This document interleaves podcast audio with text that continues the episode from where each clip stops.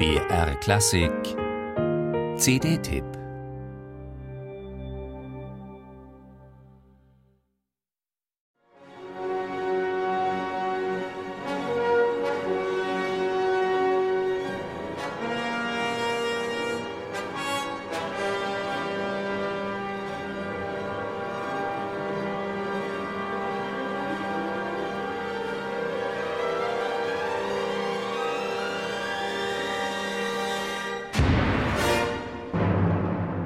Die Leiche des Riesen Fasold, vom Bruder Fafner im Streit erschlagen, säumt den Einzug der Götter in Burg Walhall, die Wotan sich von den beiden erbauen ließ.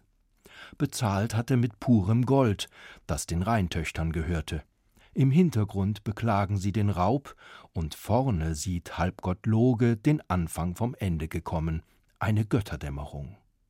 Das Orchester mobilisiert alle Kräfte, jegliche Bedenken zu zerstreuen, nach heftigem Gewitterspektakel mit Blitz, Donner und Regenbogen.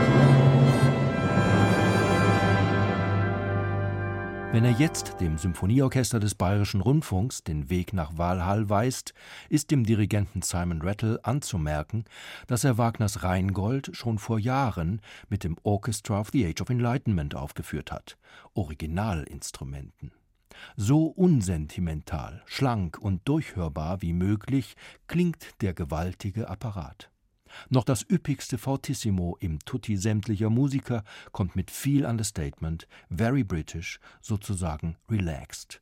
Wobei Rattle sehr gestaltungswillige Sänger im Boot sitzen hat. In Wasser, Erd und Luft lassen wir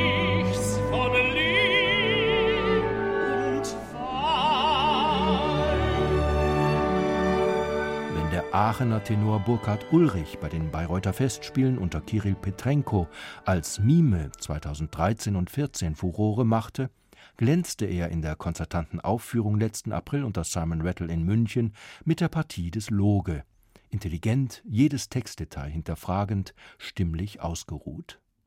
Bassbariton Tomasz Konieczny gibt dem Nibelung Alberich die Konturen eines gefährlichen Zeitgenossen, den auch gütige Götter erst einmal Schachmatt setzen müssen. Wie durch Fluch ihr mir geriet,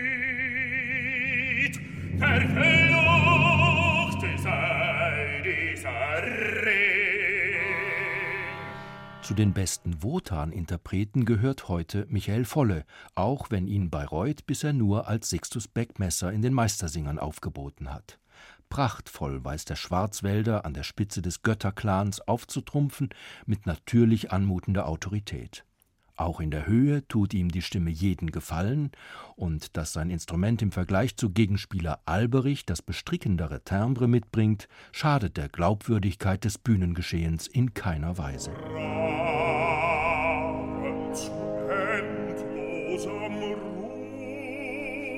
Da auch Elisabeth Kullmann eine sehr hörenswerte Fricka darstellt, Annette Dasch als Freya und Janina Bächle als Erda eigene Farben überzeugend beisteuern, bleiben keine Wünsche offen. Diese Novität des Labels BR Klassik nimmt einen Spitzenplatz in der Diskografie von Wagners Rheingold ein. Etwa der Aufnahme Bernhard Haitings von 1988, ebenfalls mit dem BR Symphonieorchester, ist Rattles Einspielung sängerisch überlegen.